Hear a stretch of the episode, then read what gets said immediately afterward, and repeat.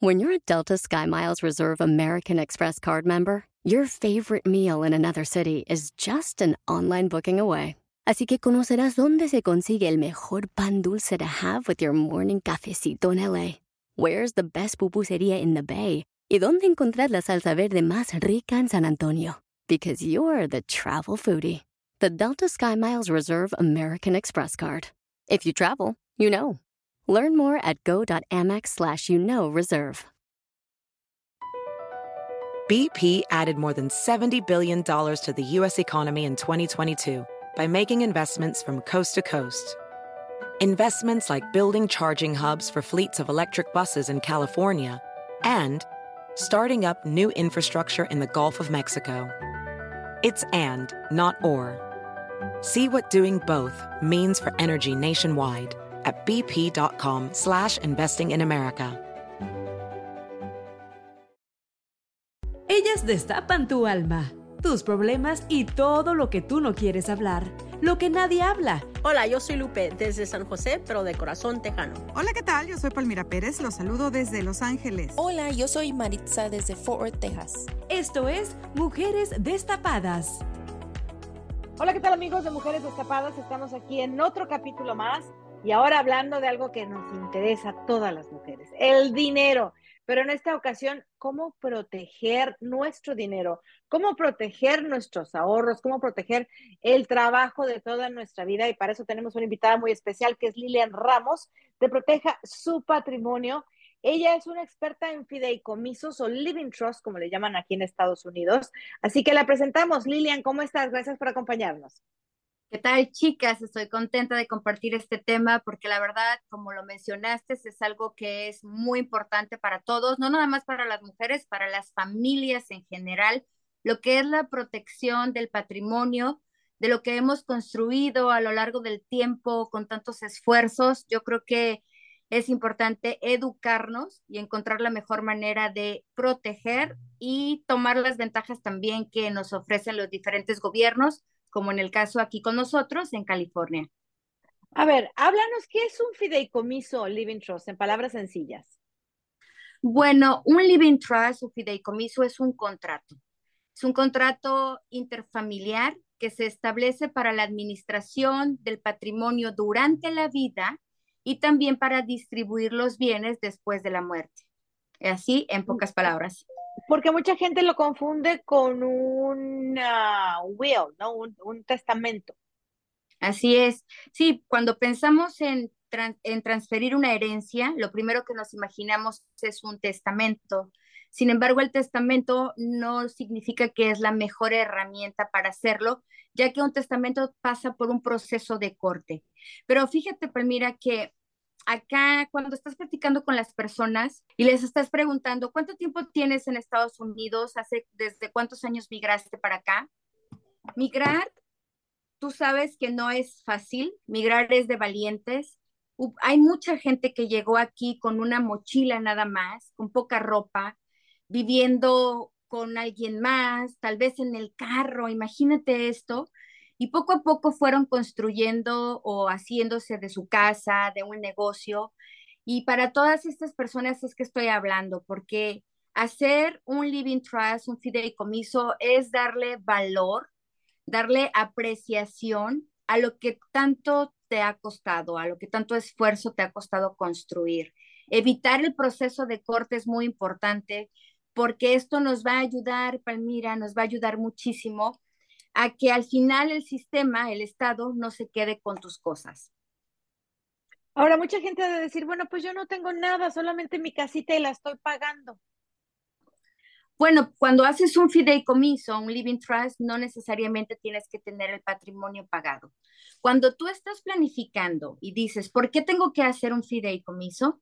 Bueno, no nada más pienses en, la, en lo que estás viviendo en este momento. Piensa que esta es una inversión, es un documento para los próximos años de vida. ¿Qué vamos a necesitar cuando lleguemos a la etapa de la vejez? Aquí entra lo que es los costos médicos. Ojalá pudiéramos llegar a los 80, a los 90 años con un excelente estado de salud. Sin embargo, es posible que la mayoría de las personas van a necesitar atención de largo plazo. Y en California existe un programa para personas de ciertos recursos económicos que les facilita muchísimo lo que es los cuidados de largo plazo, centros de convalecencia, terapias, etcétera, que no los cubre un seguro médico común. Sin embargo, esta asistencia médica no es gratis al momento de fallecer hay una deuda que se tiene por todos los tratamientos que se recibieron. Y estás hablando de tratamientos costosísimos, miles de dólares. Simplemente una cirugía de corazón abierto para destapar las arterias, 400 mil dólares, medio millón de dólares, incluso más de lo que valen nuestras propiedades. Y cuando estás planificando, estás pensando en que en algún momento puedas llegar a necesitar de esta ayuda médica y dices, bueno, ¿cómo voy a hacer para que mi casa al fin de mis días no se la quede el sistema de medical, no venga el medical y se cobre con mi propiedad? Para eso utilizamos estos contratos, para eso hacemos un living trust, para proteger lo que tienes, tomar los beneficios que te ofrece el Estado, pero dándoles la mayor protección por el simple hecho de evitar un proceso de corte. O sea que si yo tengo un living trust y el día de mañana necesito medical, necesito una cirugía, no tengo dinero, ya no estoy trabajando, el día que me muera no se van a cobrar a lo chino, como decimos. Cuando las personas mueren intestadas o incluso con un testamento, porque como te mencioné, el testamento también tiene que pasar por este proceso de corte, para que los beneficiarios puedan tomar la propiedad, tienen que ponerse todo bajo eh, frente a un juez. Y el juez, el cual trabaja para el Estado, el juez su trabajo es que la persona que falleció no deje deudas. Y por orden del juez se le tiene que notificar a las instituciones de gobierno, al IRS, al medical, para saber en dónde tiene deuda la persona que falleció. Así es de que no hay manera de que te le escapes al medical porque va a ser notificado y es el momento en que todos los acreedores y el sistema del medical se puede venir en contra de tu propiedad. El fideicomiso evita el proceso de corte. O sea que si yo tengo un testamento, así deje la casa a nombre de mi hija, primero se van a pagar todas las deudas que haya tenido, sean deudas médicas, de tarjetas de crédito, de casa, de lo que sea, y luego ya después le va a corresponder la casa a mi hija, si es que queda algo. Pero si tengo un living trust y necesito ayuda, te, me muero con deudas, el living trust automáticamente protege todo y no pasa por la corte. Mm, las deudas no se pueden heredar.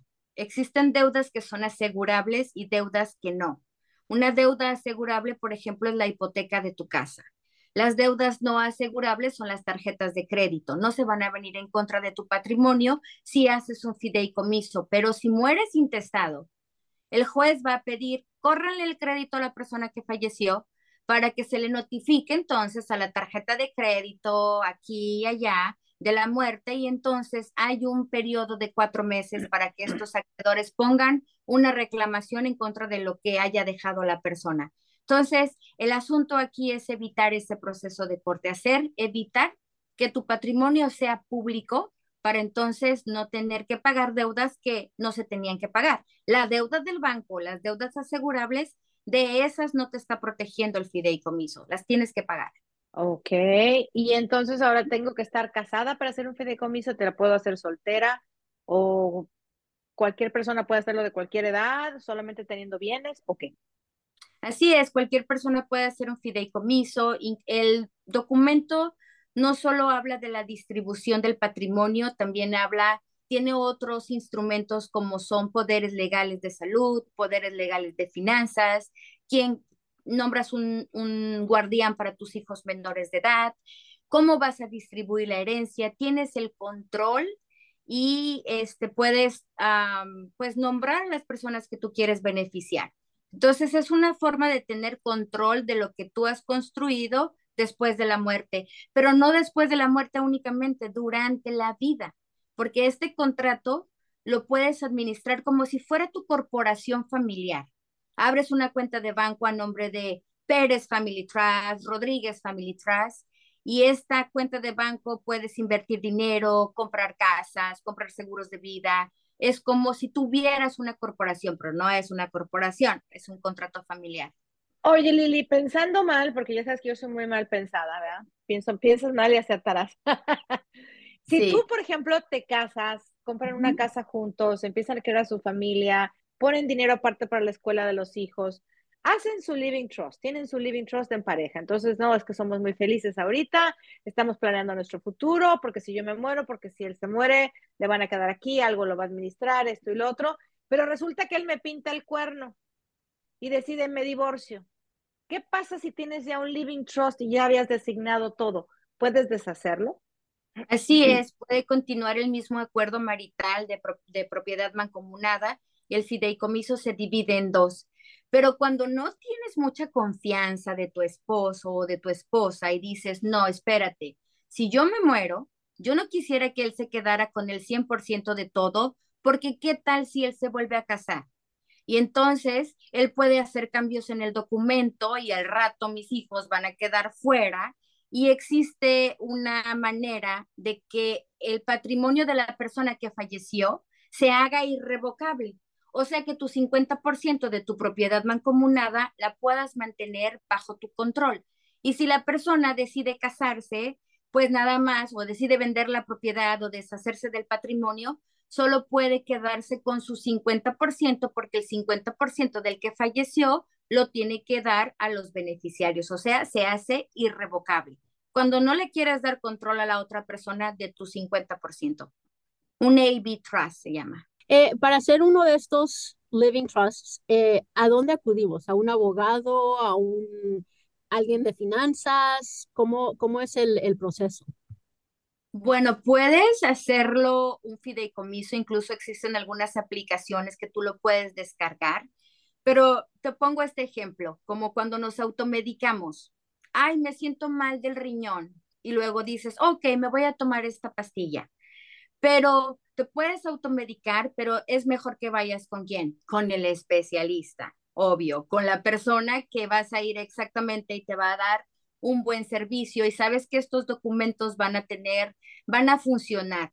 Podría decirse que después de la muerte no sabes eh, si va a funcionar o no va a funcionar, si se, si se hizo todo lo que tú planeabas. Entonces, es mejor estar con un abogado especialista en estate planning que te pudiera ayudar hacer este documento. Claro, porque mucha gente dice, bajo la forma, me salen 100 dólares, yo inscribo mi propiedad y ya quedó, pero no ah. sabes si después cuando realmente venga el problema, te soluciona el problema. Así es, y bueno, también existen diferentes tipos de fideicomisos. Hay otros, el que te estoy mencionando, este contrato se convierte en el dueño de todo lo que tienes. La casa se transfiere al fideicomiso Nombras el fideicomiso como beneficiario de cuentas de banco, de inversiones, de seguros de vida. Y tú eres el, administración, el administrador del documento. Lo pongo por ejemplo. Es como Macy's. Macy's no es una señora, ¿no? O el Target no es un señor o cualquier corporación. Son también documentos que tienen vida legal, pero para que estos puedan funcionar requieren siempre de un administrador. En el caso de un living trust, Pérez Family Trust, también requiere de un administrador para el manejo. Se puede en ese caso yo puedo ser la administradora, o sea, es el mío Correcto. y yo me pongo como administrador. Así es, pero cuando tú tienes el control del, de la administración, esto, este es un fideicomiso revocable. El fideicomiso revocable, la desventaja es que no te da protección contra demandas. Si tienes una demanda personal y no puedes cubrirla con un seguro, se puede venir en contra de tu fideicomiso y ese documento no te protege. BP added more than $70 billion to the U.S. economy in 2022. Investments like acquiring America's largest biogas producer, Archaea Energy, and starting up new infrastructure in the Gulf of Mexico. It's and, not or. See what doing both means for energy nationwide at bp.com slash investing in America. Puedes hacer dinero de manera difícil, como degustador de salsas picantes, o cortacocos, o ahorrar dinero de manera fácil con Xfinity Mobile. Entérate cómo clientes actuales pueden obtener una línea de un límite intro gratis por un año al comprar una línea de un límite. Ve a es.xfinitymobile.com. Oferta de línea o límite gratis termina el 21 de marzo. Aplican restricciones. Xfinity Mobile requiere Xfinity Internet. Velocidades reducidas tras 20 GB de uso por línea. El límite de datos puede variar. Porque es revocable. Porque tú tienes control, porque se mueve con tu seguro social y porque pues Mm. eh, des- no te da esta protección. Correcto. Y ya Entonces, un fideicomiso irrevocable es un ente diferente que tiene su propio número de seguro, su propio ITIN. Entonces, por eso, si me demandan a Palmira Pérez, no pueden irse sobre Palmira Pérez. No pueden irse sobre Palmira Pérez, pero no sobre el trust de Palmira Pérez, porque el trust de Palmira Pérez tiene otro número diferente. Pero, ¿qué pasa si yo me muero o yo decido cambiar el administrador en ese, en ese fideicomiso irrevocable? Ya no puedo, ¿no?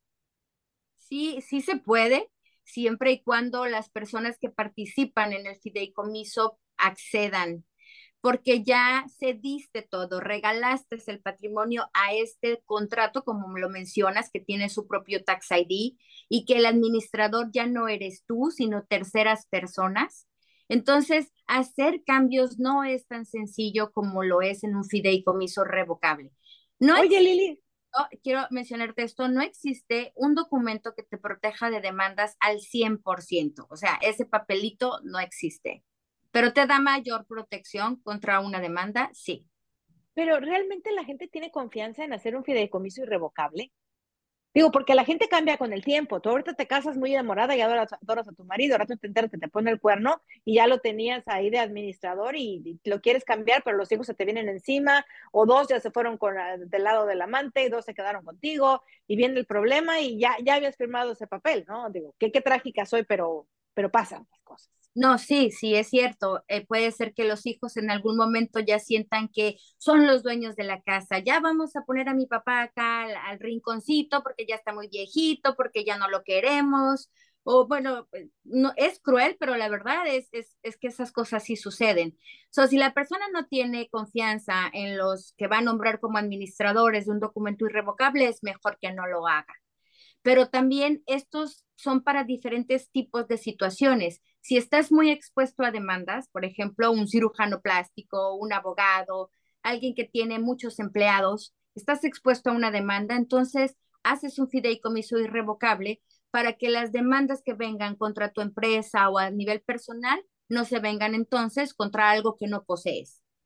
Y ahora si hice un fideicomiso y luego después sigo comprando más bienes, ¿los tengo que meter a fuerzas al fideicomiso o puedo tenerlos aparte?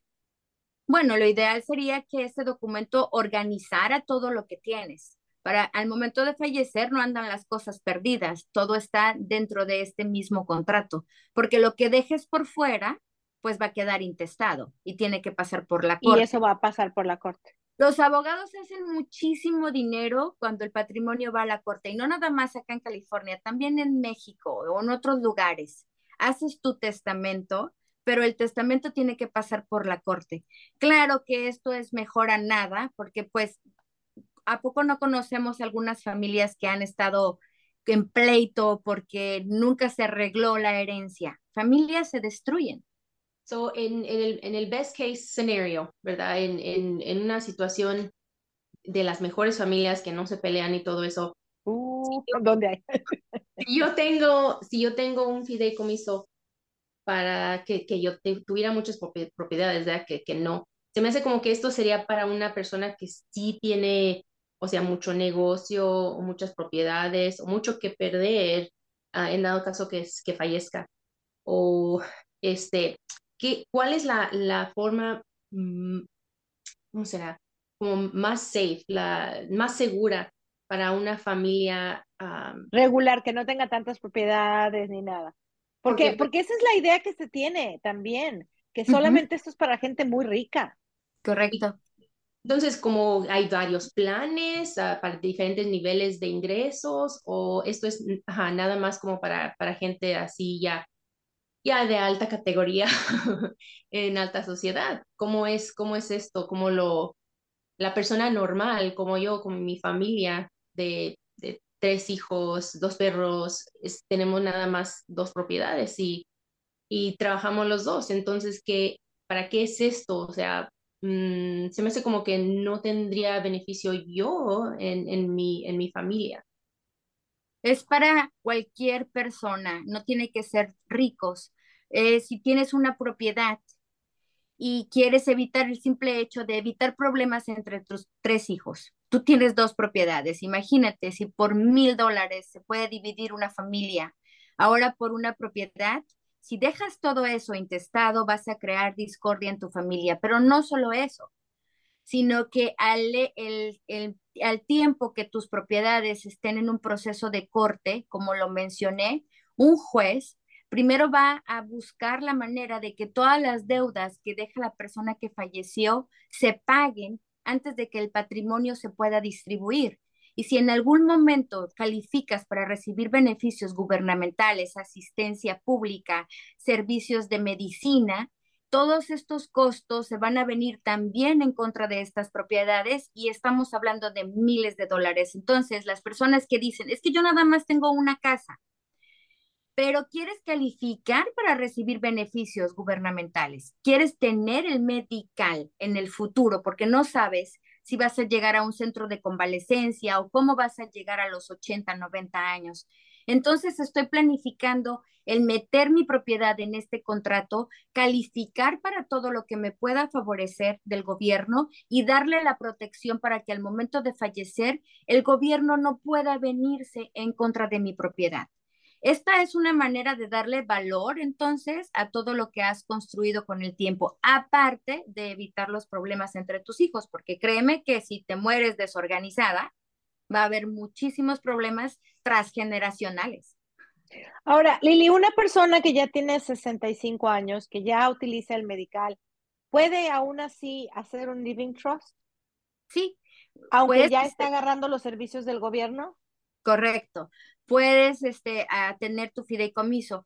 Imaginemos que tienes muchas propiedades y quieres calificar para tener beneficios de medical, pero no calificas porque tienes muchas propiedades. Pero dices, ¿sabes qué? Yo tengo una enfermedad muy costosa y sí quiero calificar. Entonces, utilizamos un fideicomiso de medical, medical trust, por ejemplo. Te digo que hay diferentes para que la persona pueda meter todo su patrimonio en este documento y quedarse sin nada para el sistema, para que entonces pueda calificar y tener todos los beneficios que le dé y poder llevar toda su enfermedad bajo los costos del sistema. Entonces, si, si ya tienes el Medicare, por ejemplo, para las personas que ya se encuentran a la edad de los 65 años, ni con todas sus letras de la A, B, C y D, realmente se va a hacer cargo de una enfermedad de largo plazo, está limitado. Entonces, ¿quién, quién va a pagarme la deuda de un hospital, de un centro de convalecencia? O sea, eso es muchísimo dinero. Vas a buscar la ayuda del sistema, del sistema, de medical. Entonces, esta es la idea. Protejo mi casa y trato de buscarle ah, la atención médica y que al final no se cobren con mi casa.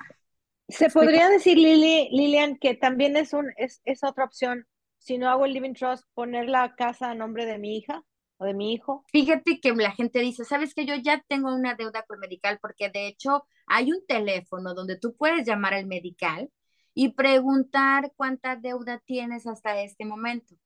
Vas acumulando una deuda después de los 55 años de edad. Antes, todo lo que te den, así sea trasplantes de órganos, son gratis. Bueno, lo pagamos nosotros con nuestros impuestos. La deuda se va generando después de los 55 años de edad.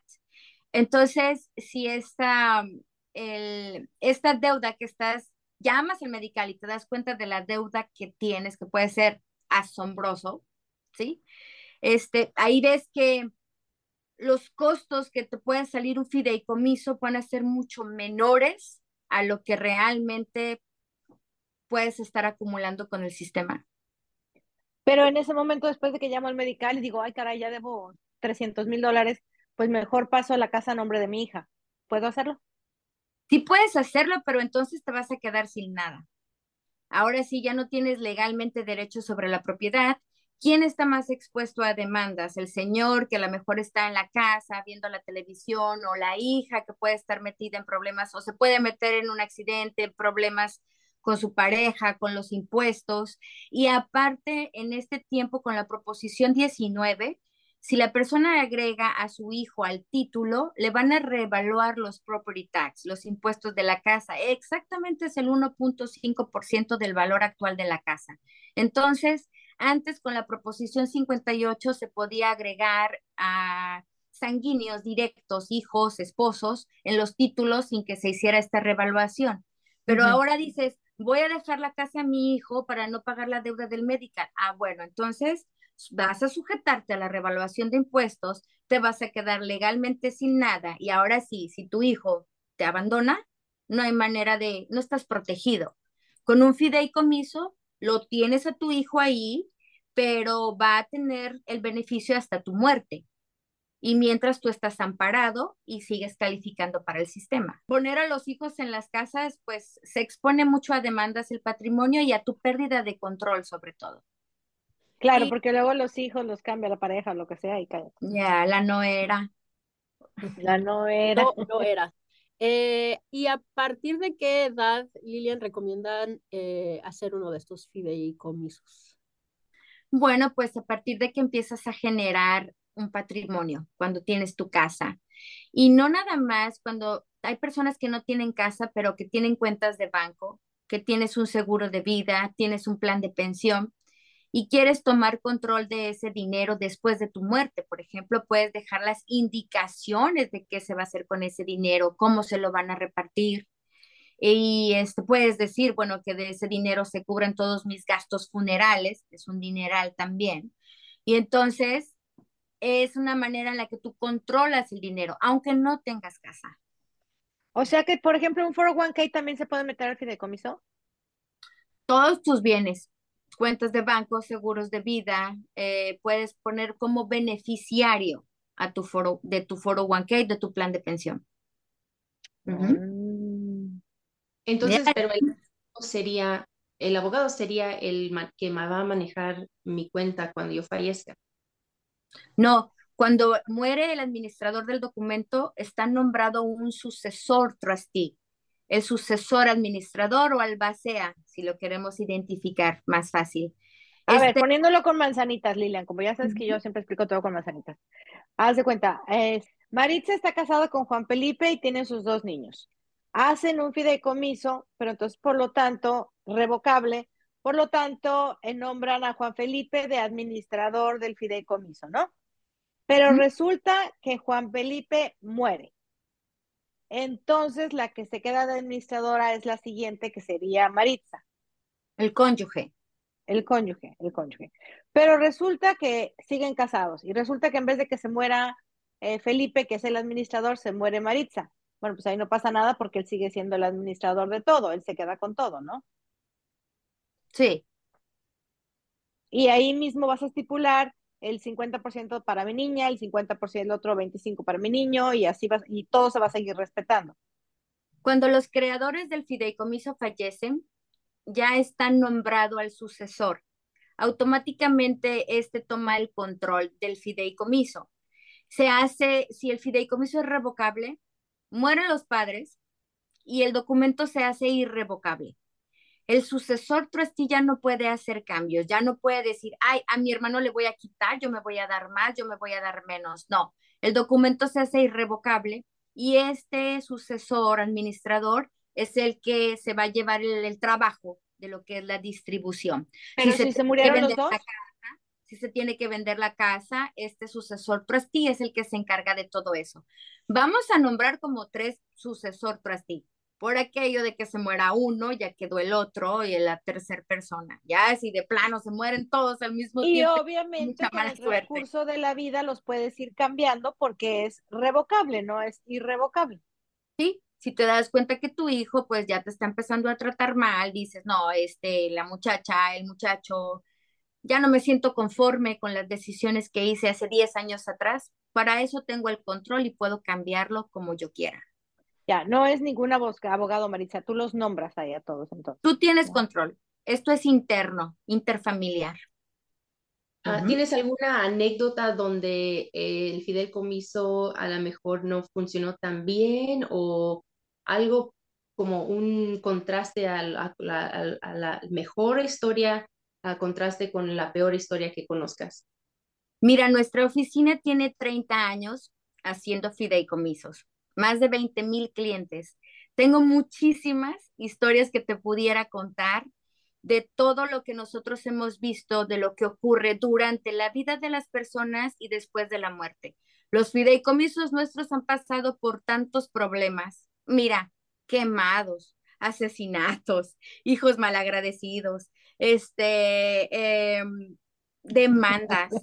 tengo, tengo un cliente que es mi cliente más demandado de todos, porque tiene él cinco clínicas de aborto en diferentes áreas de Los Ángeles. Y el doctor no tiene ningún bien a su nombre. Todos sus bienes están a nombre de un irrevocable, un fideicomiso irrevocable.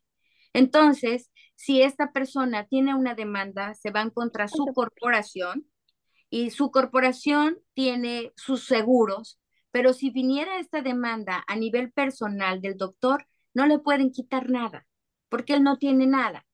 Todo lo tiene en un fideicomiso irrevocable con un tax ID que no es su seguro social.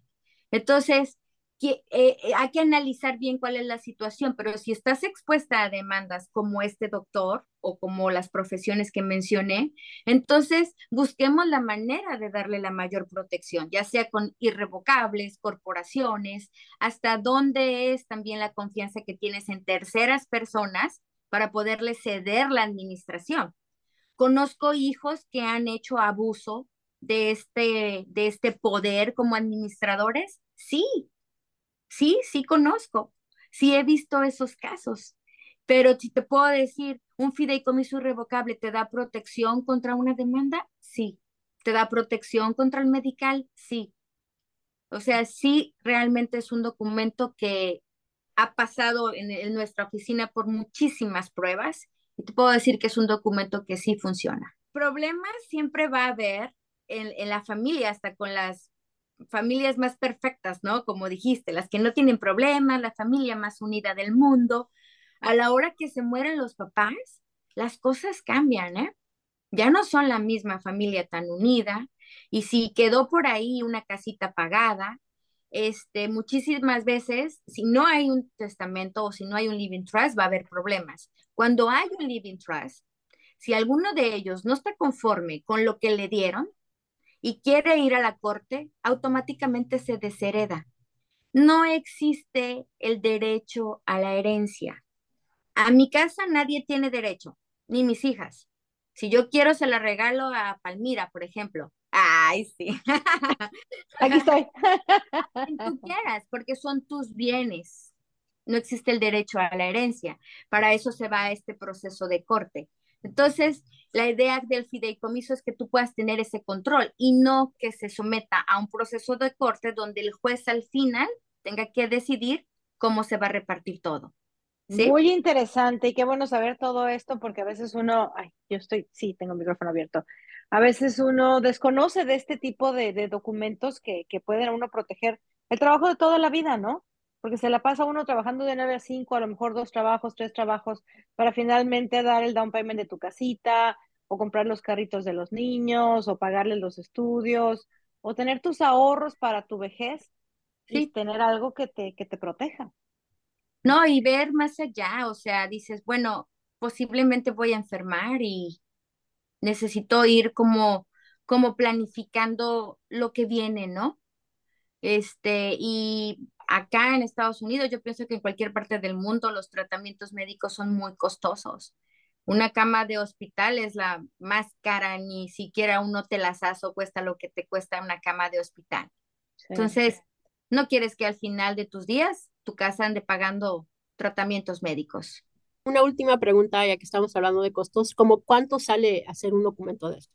Mira, los costos pueden estar de dos mil dólares y puedes ir agregando propiedades, lo que es agregar cada título adicional, pues son los costos de registro y abogado, pero un, un, un costo base pueden ser dos mil dólares. ¿En qué teléfono te pueden encontrar? Esa, tu, la empresa se llama Proteja su Patrimonio, ¿verdad? Lilian Ramos, Proteja su Patrimonio. ¿En qué número te pueden encontrar o en qué website para pedir más información? Bueno, a las personas que nos están escuchando, los invito a que puedan leer más sobre fideicomisos en un blog que se llama todoenfinanzas.us, todoenfinanzas.us, porque allí va a encontrar usted una revista que es una edición especial donde habla todo acerca de fideicomisos, poderes legales todo lo que he estado mencionando. Es totalmente gratis, la puede descargar. Nosotros estamos en la ciudad de Downey y el número de nuestra oficina para que también podamos mandarle esta revista totalmente gratis a cualquier lugar. Es el 1-800-606-9954. Muy bien, ¿lo repites, Lilian, por favor? Con gusto, es el 1-800-606-9954 y el blog es todoenfinanzas.us. Perfecto, muchísimas gracias, Lilian Ramos. Bueno, este fue otro capítulo más de Mujeres Destapadas. Ya saben, hay que informarse, hay que documentarse y hay que proteger siempre lo que uno tanto trabajo le ha costado en la vida. Gracias, hasta la próxima. Escuche Mujeres Destapadas en iHeartRadio, Apple Podcast o en su lugar favorito. Across America, BP supports more than 275,000 jobs to keep energy flowing.